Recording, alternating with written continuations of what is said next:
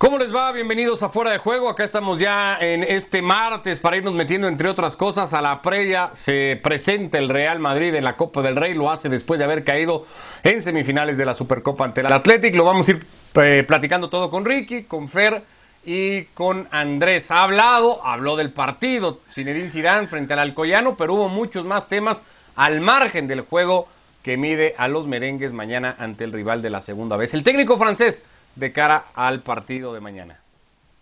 No, no, es que es una competición trampa, es la única cosa y que mucha sorpresa porque, porque la Copa siempre ha sido así y, además en todos los países.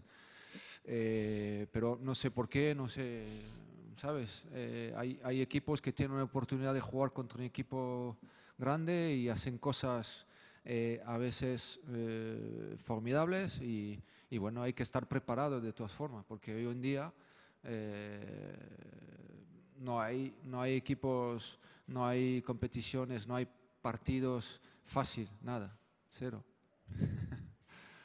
bueno, lo, siento, eh, porque tú estabas en la pregunta de Alaba. Entonces, sí, sí, tú preguntas, claro. Por eso que te contesto también con, bueno, lo siento primero. Y, y sabes, el problema es nosotros, es el partido mañana. El resto, eh, vosotros estáis ahí para, para hablar de, de todo este, este tema.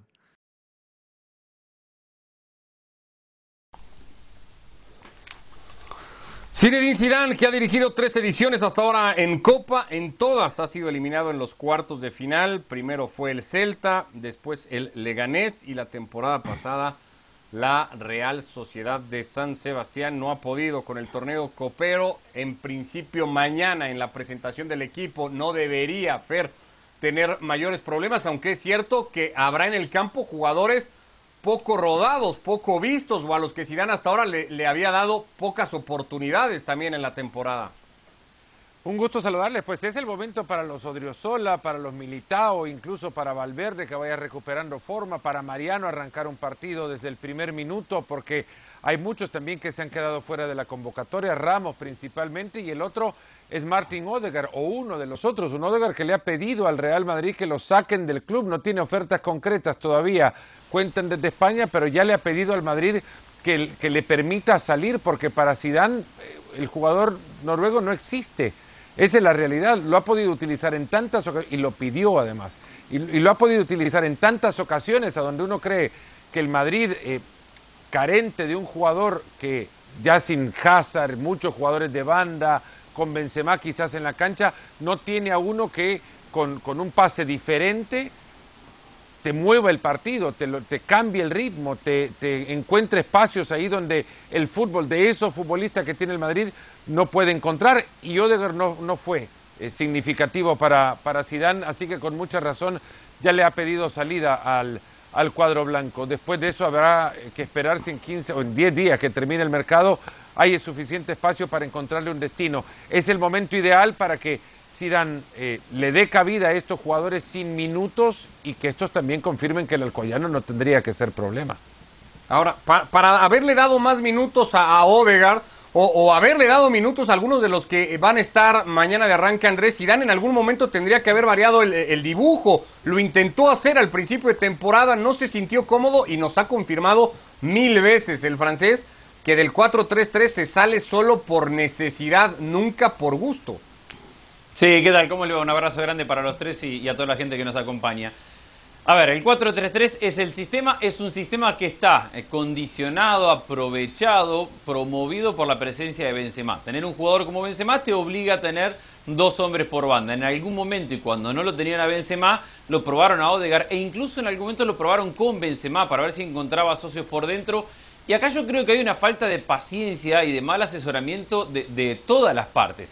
Uno, es verdad que Odegaard no respondió a la altura de las expectativas que tenía Zidane o que tenía el mismo o que tenía el madridismo en esos partidos que le tocó. Pero me parece de una impaciencia muy grande de Zidane no volver a ponerlo y me parece de mal asesorado y una impaciencia aún peor del jugador que en cinco meses, porque juega unos partidos, no le va bien y el técnico no le vuelve a dar una oportunidad pronto, decide irse. Está en el Real Madrid. ¿Qué quiere? ¿Volver a la Real Sociedad? Podrá volver el día que quiere el resto de su vida, pero esta oportunidad que tiene de formar parte de, la plantilla del Real Madrid probablemente no la vuelva a tener nunca y los minutos y el lugar y el tiempo en la cancha se lo ganará entrenando. En vez de pedir quiero irme porque en cinco meses no me fue bien, a mí me gustaría tener en la plantilla un jugador que, que con rabia, con enojo, con vergüenza y si quiere hasta con odio para con el técnico, diga, no tiene razón y yo me voy a ganar en el entrenamiento y en los pocos minutos pero que si no lo pone igual.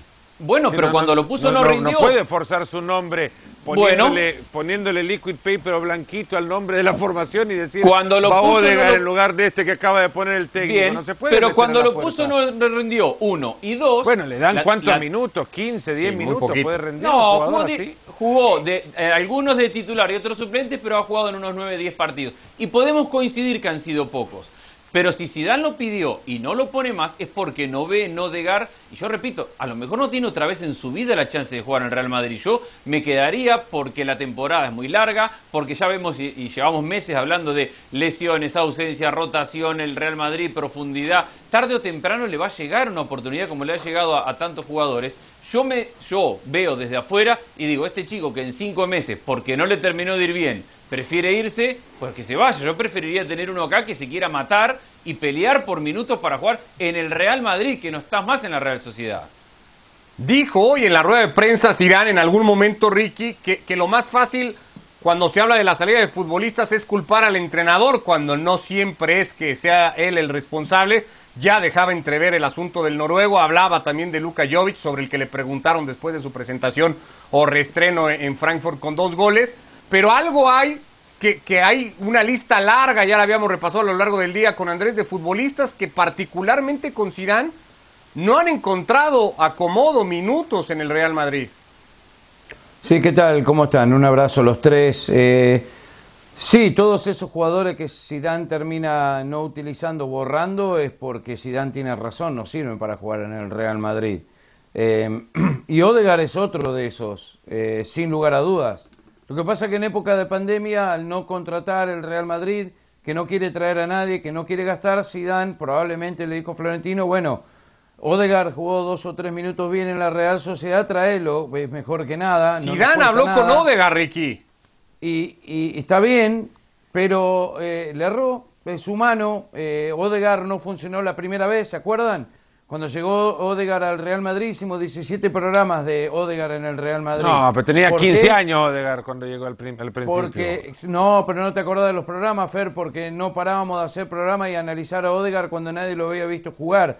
Lo que pasa es que llegó al Real Madrid. Si ese mismo Odegar, ese mismo día, llegaba al Atlético de Madrid, lo encontrabas en la mitad de los diarios de, de España, eh, al lado de un auto en venta, de la sección de autos en venta. Pero como llega al Real Madrid hay que inflarlo, hay que repetir todo lo que dicen de Madrid. Este chico nunca funcionó en este equipo.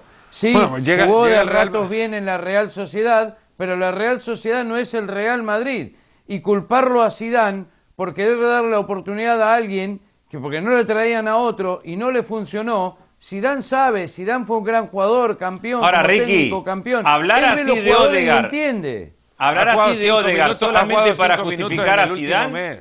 Me parece, me parece bastante duro hablar así de Odegar para querer justificar a Zidane cuando estás hablando de uno de los mejores jugadores de la temporada pasada y echarle la culpa Sí, pero no sirve para el Real Madrid. Bueno, hay una realidad. En el Real Madrid, en los últimos cinco años, Carvajal, Barán, Ramos, Modric, Cross eh, y Casemiro, y Benzema. Todos los que no sean esos siete sumale después que, agregó a Courtois y que Mendice terminó incrustando porque Marcelo ya no puede. Y, lo insistieron y volvieron con Marcelo y siguieron poniéndolo y Marcelo no puede.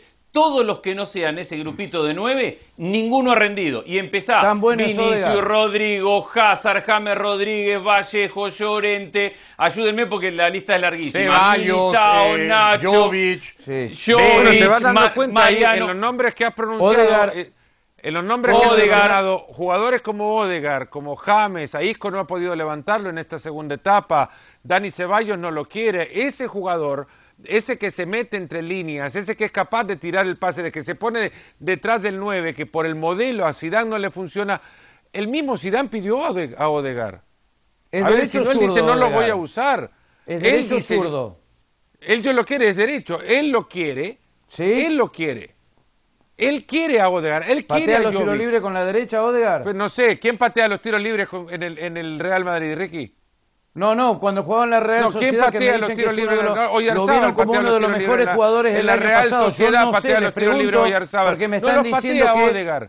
me Pero es que no es que para es uno- defender a Zidane, Ricky, es que en, en la No, no me cambies el Madrid- tema. Perdón, a ver, estoy a- me están diciendo que es uno de los mejores jugadores el año pasado en la Liga de España, no saben si es derecho o zurdo. Te estoy diciendo. Yo no lo sé, yo no lo sé. Te estoy diciendo, el jugador, el jugador que en esa posición quiere llegar al Real Madrid o Sí, que bueno. lleva el Real Madrid por Zidane no tiene lugar. Es buenísimo. no tiene lugar. Disculpen. Fue buenísimo en la Real A ver, Sociedad. perdón. Fue creo que se quedan discutiendo. Sociedad. Fue el mejor equipo de uno de los mejores equipos de la temporada pasada en la liga. Ahora, Sí, y nadie, nadie dijo, es más, yo habré dicho de los primeros quizá, que cuando el Madrid repesca a Odegaard me parecía un acierto grandísimo, como también pensé que comprar a Jovic por lo que habían pagado por él no era una cifra exagerada. Pero te tenés que poner a pensar qué pasa cuando estos jugadores llegan a un club como el Madrid, independientemente del entrenador. ¿Qué pasa con los jugadores mismos también? Ahora, Zidane tiene una enorme responsabilidad porque así como cuando se sentó a Isco, cuando sentaron a Marcelo, se decía, pero es que está sentando a eh, activos del club y los está arruinando y los está bajando de valor, pues parece que Zidane no se equivoca cuando hace las cosas. Acá mismo también bajó el valor de Jovic. Acá mismo también ha reducido el valor de activos del club jóvenes como Martin Odegaard. No, no, y hay una realidad que la podemos eh, eh, entre Sidán y yo también le cargo culpa o responsabilidad al propio grupo, al, al corazón de ese grupo. Pero hay una realidad que vos si querés, Ricky, defenderlo a Zidane todo lo que quieras, pero van 15 jugadores y ninguno de, fuera del entorno del grupo de los 8 o 9 que viene de ganar las Champions ha sido capaz de jugar con este equipo. Entonces, si vos me decís que ninguno da la talla y que ahora están jugando muchos en Y otros la equipos liga y lo hacen bien. ¿eh? Bueno, pero vos me la estás liga ¿qué tipo de liga ganó también, Ricky? ¿Qué tipo de Eh, liga ganó? Bien, ganó la liga ganó- el año pasado, no me importa qué tipo de liga, ganó la liga el año pasado Ganó con la todos liga el año- jugadores descartes. Ganó A la ver. liga el año pasado, pero ninguno de los jugadores de los nombres que estamos diciendo forma parte o del plantel o de los titulares del Real Madrid. una razón. Entonces, alguien, bueno, alguien debe ser culpable de esto porque alguien los contrata, alguien los tiene que hacer jugar y alguien los tiene que hacer formar, recibir dentro del equipo. Entonces, no puede ser que el Real Madrid tenga 15 jugadores que hayan pasado y ninguno dé la talla para jugar en el Madrid. Y si eso llega a ser verdad, que ninguno da la talla, entonces el que los contrata es el peor contratador de futbolistas del planeta. Pero a ver. Ricky, tú, tú que defiendes, eh, te has cansado de decirlo, lo, lo acabas de decir hace poco, que Hazard no va a dar el eh, la talla en el Madrid, que es una pérdida de tiempo, que no tiene nada que hacer Sí. en el equipo, y Zidane al que tú defiendes no se cansa de darle oportunidades al belga. ¿Por qué al belga sí, más allá de su precio de mercado, y a los demás no? Por Sobre eso. todo en este caso a Odegaard. Es por eso lo trajo Florentino, se fue Cristiano. Eh, el Bernabéu estaba 50% lleno después que se fue Cristiano. Tuvieron que traer a alguien. Te repito lo mismo. Leen los diarios de España y se le creen todo lo que dicen. Eso no es problema mío, es tuyo, Ricardo. Este, se la pasan hablando de Hazard como que, como que fuese la última botella de agua en el desierto y no da la talla para, para suplir a, No, no, a Cristiano acuerdo no Ronaldo. Estaban desesperados. Llega con 40 kilos de más. Se lesiona todos los partidos. ¿Qué querés que haga Zidane? O sea, de, No de ponerlo. Entonces- desde qué punto entonces hay lo alguien en pone el Real porque lo Madrid- tiene que poner ahora. Bien, entonces Eso hay alguien en el Real. Madrid que, que- que es un 120 inútil millones, porque- ¿qué querés que haga? pagó- Que lo deje en el no, banco. 160, Ricky, también. eh, porque había variables. 160, más a mi Bueno, favor todavía. Bueno, más está a mi más a tu favor, favor, pero, todavía. pero hay alguien que lo compró pensando y creyendo que era un crack. bueno, Y, y el que lo compró es del Real Madrid y es el mismo que trae a Odegaard, Yo creo que trajo a compraron que toda la, la lista que te acabo de mencionar. Como el Barcelona compró a Coutinho y a Dembélé cuando se le fue Neymar. Ese es el problema. Compraron porque era lo único que había, porque quería ir y se le fue Cristiano, tenían el dinero y lo querían invertir, nada más. Pero se lesionó, no entrenó bien. Si le quieren echar la culpa a Zidane por eso, se la pueden echar. Pero ustedes Pero lo no ven es a Hazard. Está excedido de no- no es peso. responsabilidad del entrenador poner a sus jugadores a punto para que estén en el plantel y le rindan como le deben rendir. Bueno, ¿No es el jugador también tiene que poner su parte, no ¿no? ponerlos Zidane, cuando no porque rinden. no- no- no es- se le exime de esa responsabilidad. El jugador tiene que poner su parte también, ¿no? ¿Qué quiere que Zidane lo empuje toda la vuelta de la cancha cuando, cuando están trotando? O sea, ¿qué, qué, qué querés que haga? El partido está mañana por ESPN Plus, es la presentación del Real Madrid en Copa del Rey, se mide al Alcoyano a partido único como vienen siendo, van varias sorpresas en esta edición de Copa de, de, equipos eliminados, el más sonoro, el del Atlético de Madrid, eso tratará de evitar el cuadro blanco, 2.55 tiempo del este, ya lo saben por esta plataforma, la de ESPN Plus, el Real Madrid regresa a jugar después de perder la Supercopa, la semifinal. Bueno, pues acá está, será la cuarta ocasión de la Supercopa Italiana que se define entre la Juve y el Napoli. Ese partido también mañana, la primera vez se enfrentaron en el 90, 5 a 1, lo ganaron eh, los napolitanos, luego 4 a 2 la Juve en 2012, en 2014 2 a 2, el Napoli se terminó coronando en penaltis, como en penaltis. Le arrebató el último título de Copa que le da ahora a los de Gatuso Andrés la posibilidad de llegar a jugar el partido de mañana no sé si muy por encima, pero, pero parecería, por lo menos en el pronóstico, por el juego, por las sensaciones, por, que tiene menos bajas también, y eso es un tema importantísimo el equipo de Gatuso. De. A ver, sí, de Gatuso. Hay un consenso y es que el Napoli llega mejor, y en eso estamos todos de acuerdo, viene de golear. Uh, tiene prácticamente a todo su plantel, le falta Fabián Ruiz y tiene que resolver el tema del 9 porque Petaña salió con muchos dolores y porque Mertens, que se acaba de recuperar de lesión, seguramente no está para 90 minutos. Pero son detalles que tiene que resolver en las últimas horas Gatuso de un equipo que viene de meter 6 goles, que tiene Insigne en un gran nivel, que si Insigne juega bien, potencia todavía mucho más lo del Chucky Lozano por derecha y que ha dejado al menos en el último partido de cometer errores tontos en defensa que no siempre tienen que ver con el funcionamiento, pero que le han costado puntos a este Napoli. Y enfrente tenés un equipo que tiene muchos problemas desde las ausencias. Te falta tu mejor central que es de elite Tenés que jugar con Bonucci en su peor momento, con Chiellini que viene de una lesión larga y apenas ha jugado un par de partidos, de Miral que era una alternativa, ahora está lesionado. Te faltan los dos hombres de banda titulares que te condicionan el sistema de Pirlo, porque no lo tiene a Cuadrado por derecha, no lo tiene Alexandro por izquierda, y encima te falta Dybala como alternativa de ataque. Son muchas ausencias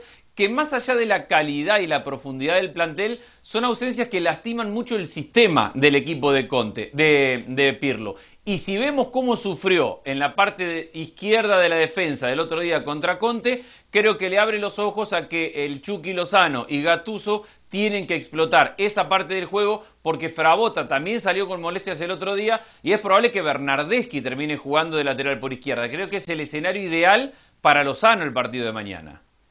Tiene, aunque pocos, eh, Fer, tiene, nombres, no sé si el de McKinney, por ejemplo, que no arrancaba el otro día en Milán, el propio Kulusevski, como para tratar de plantear algo Pirlo distinto al pobre partido que de inicio y creía que casi todo el juego terminó dándole contra el Inter. Y nada más, porque Dybala lesionado, Morata tendrá que repetir, eh, la posición de Bernardeschi obviamente lo aleja de, donde más eh, influencia ejerce, lo que ya mencionaba Andrés de los grandes errores que ese equipo dejó sobre su costado izquierdo en defensa pueden ser totalmente explotados por un equipo que sabe perfectamente que esta Juventus, sin los nombres que tiene por las bandas, tiene que jugar a una cosa muy distinta a la que Pirlo quisiera jugar, y es ese plan B que decíamos no eh, no se le veía eh, eh, o tenía que encontrar con urgencias cuando tenía que enfrentar a un Inter que independientemente de quién participar y de la espectacularidad que le pudiera, que le pudiera dar, ese Inter era capaz de, de jugar a otra cosa. Y lo mismo lo mismo con diferentes nombres. Lo mismo podríamos decir del Napoli, entendiendo ya que hay distancia también en la profundidad del plantel que pueda tener Inter y Napoli, pero que este Napoli sabe lo que quiere y que lo puede eh, variar si, eh, si, si, lo busca en cualquier momento del partido. Y esta, eh, esta Supercopa al final podrá significar un trofeo más o uno menos es más importante, creo, lo que determine el resultado para cada uno de los equipos, es la confirmación para el Napoli o para los dos del momento que están pasando. Eh, Napoli y, Juventus juegan eso, juegan el, día siguiente, juegan el estado de ánimo del jueves, que es, tan importante como la copa que se pueden llevar. una confirmación de, de, momentos que podría ser el partido de mañana, Ricky, que cuenta un poco también la realidad de estos dos equipos. E, este es el momento real del Napoli y este va a ser más o menos el momento que le vamos a ver a la Juve toda la temporada todavía. No, porque cuando vuelvan los titulares de la Juve va a ser otro equipo. Cuadrado le da mucho a este equipo eh, especialmente en ataque. Eh, el recorrido que tiene Cuadrado no lo tiene nada y en la Juve lo tienen muy pocos jugadores en Europa. Y lo mismo con Alexandro, eh, que le responde, como decía Andrés, Delite es uno de los mejores centrales que hay. Y, y, teniendo todos esos jugadores ya es otra Juventus. Pero al margen de eso yo veo muy bien al Napoli, porque Insigne está pasando por, uno, por un momento espectacular. El Chucky Lozano también es, es imprescindible ya para, para Gattuso. Eh, está jugando su mejor fútbol. Eh, no te olvides de Koulibaly y Manolás, que es una dupla de centrales eh, de muy buen nivel. Y Ospina, el arquero, también está teniendo una gran temporada. Esto hace de que el Napoli tiene recambio a pesar de los jugadores que le faltan. Y esto es, es importante porque eh, ataca bien por las puntas donde más problemas va a tener la Juve mañana. Lozano, por un lado, lo va a tener que marcar Bernardeschi. Se va a hacer un fiestín y, eh, por el otro lado está Insigne que lo va a tener que marcar Danilo, que no lo va a poder agarrar. Eh, y la combinación de estos dos cada vez están mejor juntos, que eso lo hace aún más difícil, porque el Napoli te puede jugar de varias formas. La Juve va a tener que jugar a contraatacar y a contar con Cristiano Ronaldo, que tiene muy poca ayuda. Tiene muy Pero poca ayuda. Eso no es poco, Ricky, ¿eh? Yo, creo que, que, estamos coincidiendo todos que el Napoli llega mejor, pero la Juventus tiene corazón de campeón. Y si hay algo que ha trabajado Pirlo para este plantel, más allá de las ausencias, es que le encanta contragolpear. Y para contragolpear tiene a tres velocistas, Chiesa, Morata y Cristiano Ronaldo. Y la Juventus, si, si logra imponer el juego de cerrarse atrás, no ir hacia el frente, dedicar el partido a trabajar la fase defensiva y no darle espacio, porque el Napoli también le gusta jugar con espacio para la velocidad del Chucky Lozano, para el juego de espalda de Petania y para todo lo que le conocemos. Y después puede contragolpear ante un equipo que tiene distracciones defensivas varias, como el del Napoli, tiene tres armas y tiene un corazón de campeón la Juventus que no lo podemos subestimar. Es la Juve que fue y ganó en el Camp Nou. Eh, eh, con ausencia sí, pero creo que hay una personalidad que todavía hay que respetarle a la Juve y que hizo que Conte no el otro día... la... suficiente como para pensar que esta Juve no es la misma que ganó en el Camp Nou? No, no es la misma, pero tiene jugadores que saben jugar este tipo de partidos. El otro día fueron superados claramente por el Inter y para mí el candidato es el Napoli, pero yo no subestimaría a tal punto la Juventus como lo estamos haciendo. este Napoli fue le sacó la copa, ¿no? Este Napoli claro. le sacó la copa también. Sí, este Napoli le sacó la copa y este Napoli llega en su mejor momento. Para mí es candidato el Napoli. Digo que tampoco va a ser un trámite, que la Juventus tiene campeones en la, en la cancha y que lo tiene a Cristiano Ronaldo y que tiene ese escenario de defender y contragolpear en el cual se siente muy cómodo. Necesita más el partido la Juventus también. Por, paradójico que parezca que, la, Juventus necesite de una Supercopa, de los trofeos el menos importante, me parece que la Juve lo necesita muchísimo por el momento que pasa. El partido está mañana a las 2.45 tiempo del Este. La cita es por ESPN Deportes, es la Supercopa en Italia, el Juve Napoli, para repartir el primer título del año. Estuviste hoy, Fer, en el Leverkusen Dortmund, dos equipos tratando de perseguir al Bayern después del traspié que tuvieron todos esos perseguidores del equipo de Hansi Flick en la última jornada. Por eso el partido hoy en Valle Arena era tan importante y ha caído del lado de los de casa.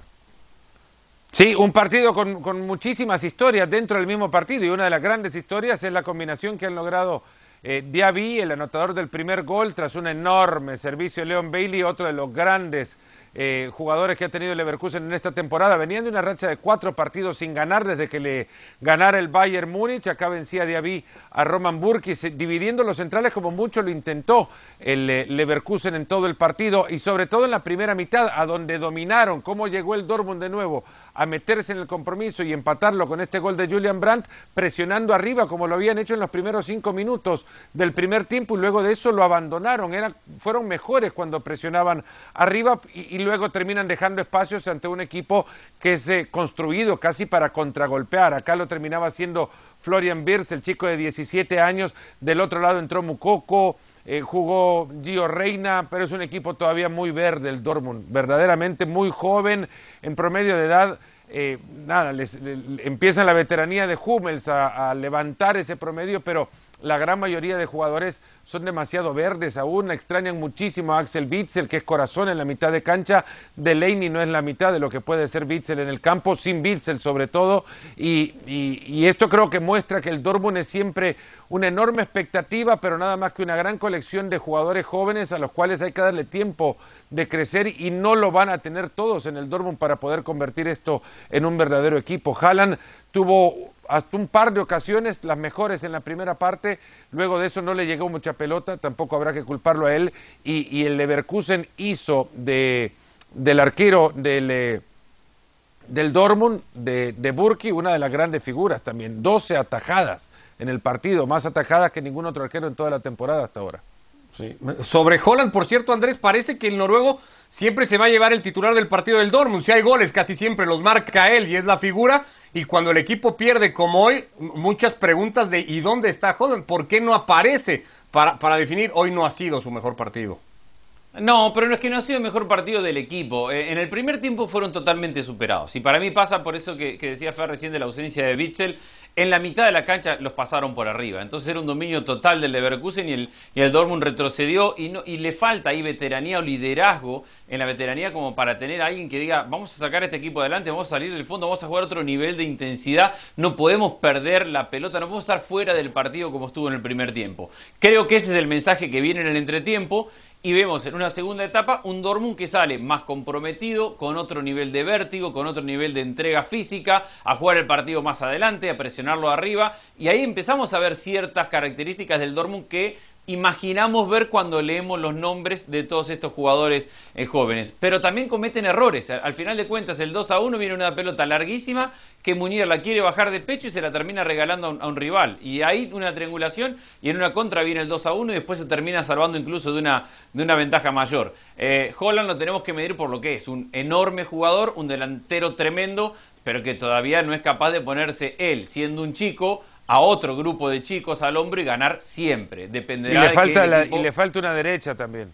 Y le falta una derecha y le falta un Royce mejor también, Fer. ¿eh? Hoy Royce ha tenido varias de las cuales podríamos haber imaginado que podía definir mejor un jugador de, de experiencia y de jerarquía como Royce hace rato que parece no estar eh, el emblema o, el jugador más referencial que tiene tal vez el Borussia Dortmund. También se ha jugado hoy el partido entre el Leicester y el Chelsea. Ricky ha dejado nuevo líder en Inglaterra, por lo menos hasta que mañana el Manchester United ante el Fulham busque recuperar ese liderato. Hoy cae en manos del equipo de Brendan Rodgers, que ha superado con bastante claridad al Chelsea de Lampard. Sí, tiene muchos problemas el Chelsea. Lampard está en la cuerda floja, eso no queda ninguna duda. Después del partido salió a decir que ya no sabe cómo, cómo, cómo resolverlo, que, no, que le está costando mucho. El Leicester es un equipo que, como decir, lo pasó por arriba, lo atacó por todos lados. Eso que Bardi no anotó, que tuvo un solo mano a mano, que Mendice lo sacó muy bien. Madison jugó un gran partido. Este equipo está sólido por donde lo mire, por eso es, por ahora, con un partido más, es el puntero. Eh, que dentro de todo no deja de sorprender. Yo no me hubiese imaginado que después de 17, 18 fechas el Leicester estuviese en primer lugar, pero para el Chelsea, eh, Havertz es un desastre, Timo Werner hasta perdió la titularidad, eh, hay varios jugadores que no están rindiendo al nivel que deberían estar rindiendo y, probablemente el técnico tenga mucho que ver porque ya van varios partidos que vemos a un Chelsea eh, en picada y que no puede levantar daría la sensación un poco, Fer, que Lampard lo que busca es saber quién le puede resolver esto. El otro día Havertz no era titular eh, y jugaba Sijic, hoy Sijic no es titular y juega Havertz, Werner sigue sin aparecer en el rol, de repente... No da, con la tecla. Abraham no, encuentra, ¿no? Que se, se, habló en algún momento, se dijo siempre que, que, que Lampard era de los jugadores más inteligentes del vestuario del Chelsea que entendió además con varios modelos de gestión de vestuario cómo tendría que llevarse un vestuario hacia adelante, que sea incapaz de gestionar con justicia los minutos, porque hay partidos en los que aparecen los nombres que han mencionado y de repente desaparecen del siguiente y no llegas a entender si le ha pasado algo, si hay alguna lesión, si, se, si no calza con el modelo que va a utilizar en el siguiente partido y el siguiente partido repite modelo, pero no futbolistas. Y esto eh, pues, se resiente también de un plantel y habrá que darle la razón a Sarri cuando hace un par de años dijo que era un plantel muy joven, siguen muchos del plantel de Sarri, pero no han madurado. Andrés. No, para sumar, Mount volvió a jugar de doble contención al lado de Kovacic es un invento de la fecha pasada que le había resultado en el partido pasado, pero no le resultó en este. Y creo que tenemos que hablar de esa mitad de la cancha del Leicester, porque entre Endid, Tillemans, eh, Madison, que lo destacaba Ricky, y Bardi tienen de mitad de cancha para adelante mucha generación, mucha creación. Y también el partido se les dio, ¿eh?